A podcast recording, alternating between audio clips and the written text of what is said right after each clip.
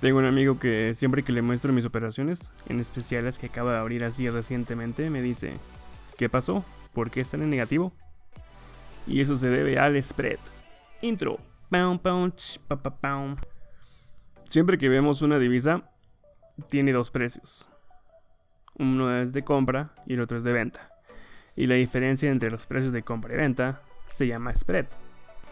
El precio de venta por lo general va a ser mayor siempre que el de compra si por alguna razón decides abrir una operación y cerrarla así inmediatamente, vas a terminar perdiendo aunque el precio de la divisa no haya cambiado. Eso es por el spread.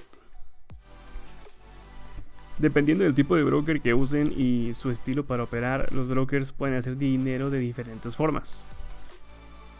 El spread variable se refiere al spread que cambia dependiendo de las condiciones del mercado.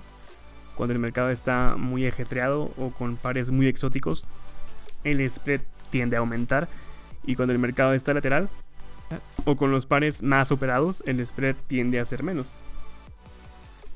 Sin comisiones para abrir operaciones, pero con spread variable. Significa para mí que yo puedo abrir las operaciones que yo quiera sin cargo extra a mi cuenta, pero habrá horas o situaciones en las que me cobren más por abrir una operación con ciertas divisas.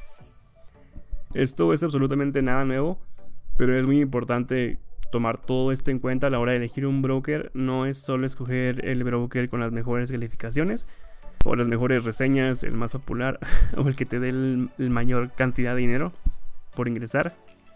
Hay que escoger un broker que se ajuste a tus necesidades como operador. Por ejemplo, si eres una persona que abre muchas operaciones en un solo día, como un scalper, necesitas un broker que no te cobre por cada operación que abres o si no, esto va a consumir muy rápido tus ganancias.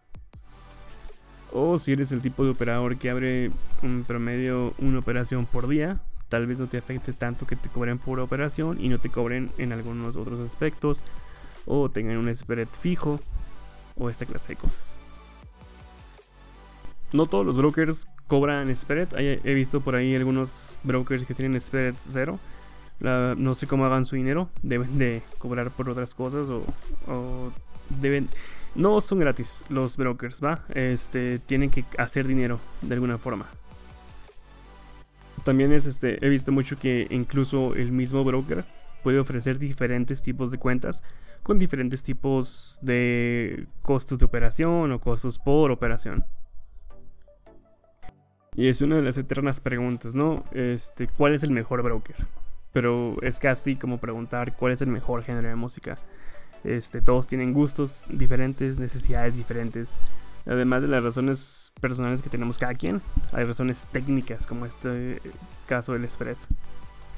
Bueno amigos, espero que este corto episodio les haya gustado. Eh, estoy de vuelta, estoy grabando desde Medellín ahorita. Yo sé que han pasado varios meses después del último episodio, pero aquí estamos, aquí seguimos y vamos a seguir grabando episodios. Pero pues por lo pronto es todo de mi parte. Que tengan un excelente día. Gracias por escuchar y vayan por esos pips.